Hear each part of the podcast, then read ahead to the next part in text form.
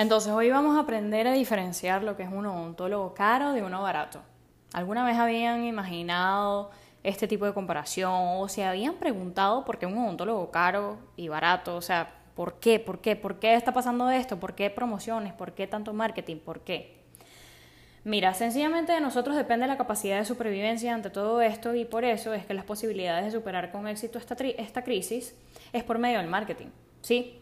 Pero ustedes como pacientes no dejen engañarse, no dejen hipnotizarse por este tipo de publicidad. Vean primero eh, el trabajo que hace cada persona. Por ejemplo, no pueden agarrar y generar confianza ante un odontólogo que dice, este, ay, sí, ven conmigo y te pongo unos implantes. Y el tipo solamente tiene fotos de él. ¿Me explico? Este tipo de cosas, por ejemplo tampoco se dejen llevar de que, ay, sí, una persona tiene 4 millones de seguidores, entonces por eso la consulta es cara. No, señores, los seguidores no definen la calidad del trabajo de una persona. Detrás de los seguidores hay marketing, detrás de los seguidores pudieron haberlos comprado y todo este tipo de cosas. Tampoco pueden dejarse llevar que una persona con pocos seguidores en Instagram. Y, y en verdad, qué locura que ahora todo depende de las redes sociales. No, o sea, yo soy una persona que en realidad si ven mi rendimiento en el teléfono, yo tengo máximo en promedio por día 17 minutos de redes sociales. Yo lo que estoy haciendo aquí ahora, en este momento, es tratando de dejar un mensaje, tratando de dejar un legado para que no sigan jodiendo a las personas y de eso se trata este podcast. ¿Te han jodido en el odontólogo? Si tu respuesta es sí, pues sigue escuchando.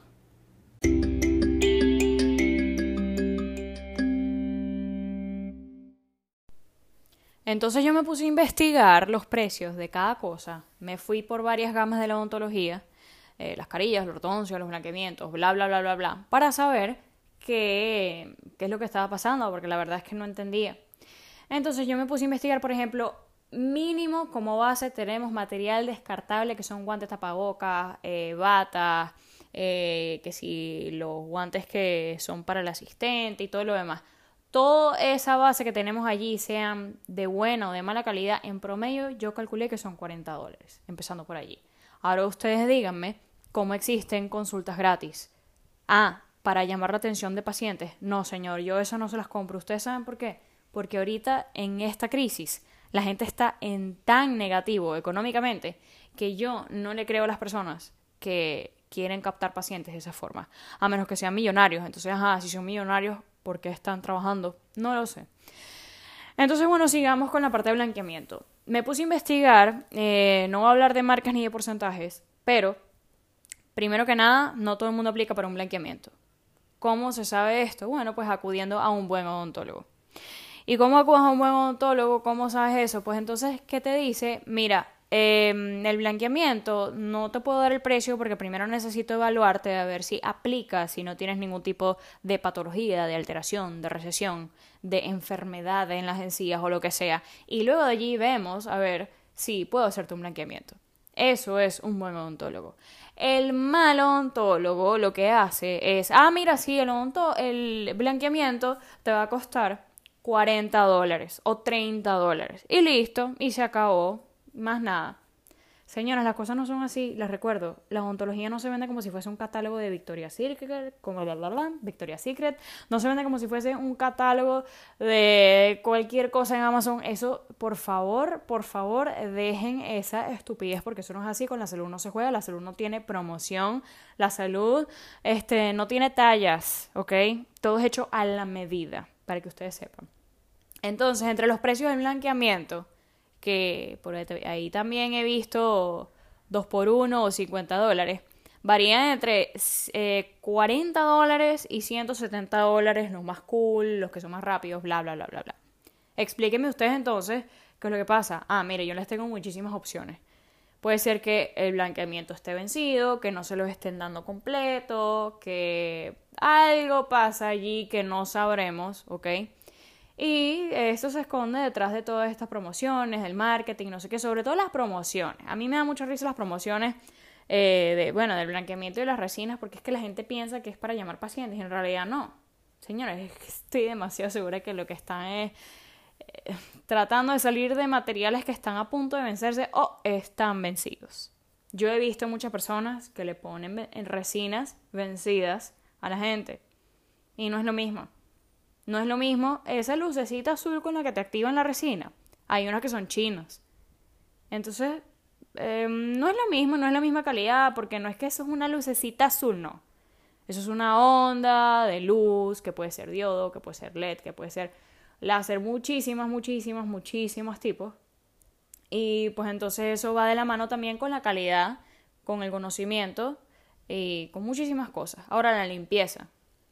Ustedes entran al consultorio y huele bien, huele limpio.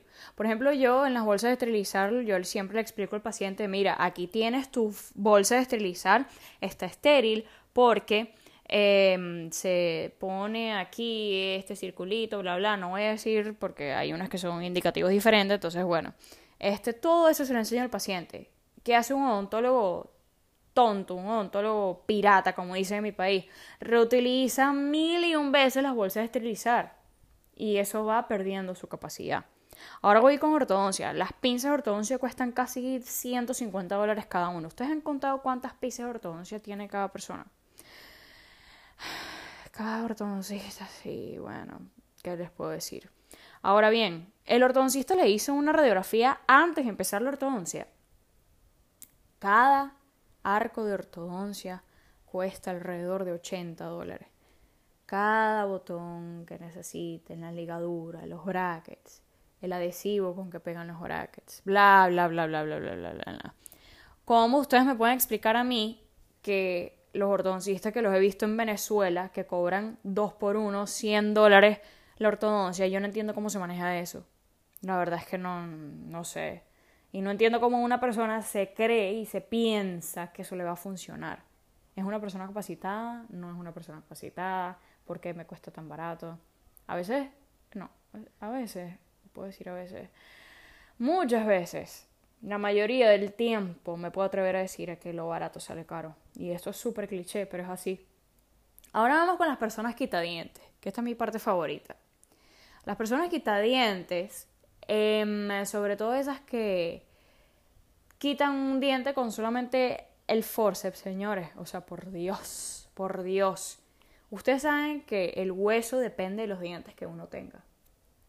Ustedes sabían. Y que sacar un diente es ya como decir, mira, es la última opción, me rendí, no me importa. Eh, déjalo así, sácalo ya. Señores, o sea, sacar un diente es como me mencionó una amiga, es amputar una parte de su cuerpo. Así como cuando ustedes, este, no sé, ven a esta empresa cementera que, explota la piedra caliza para tener el cemento y entonces, ¿qué es lo que hace este, este tipo de empresa?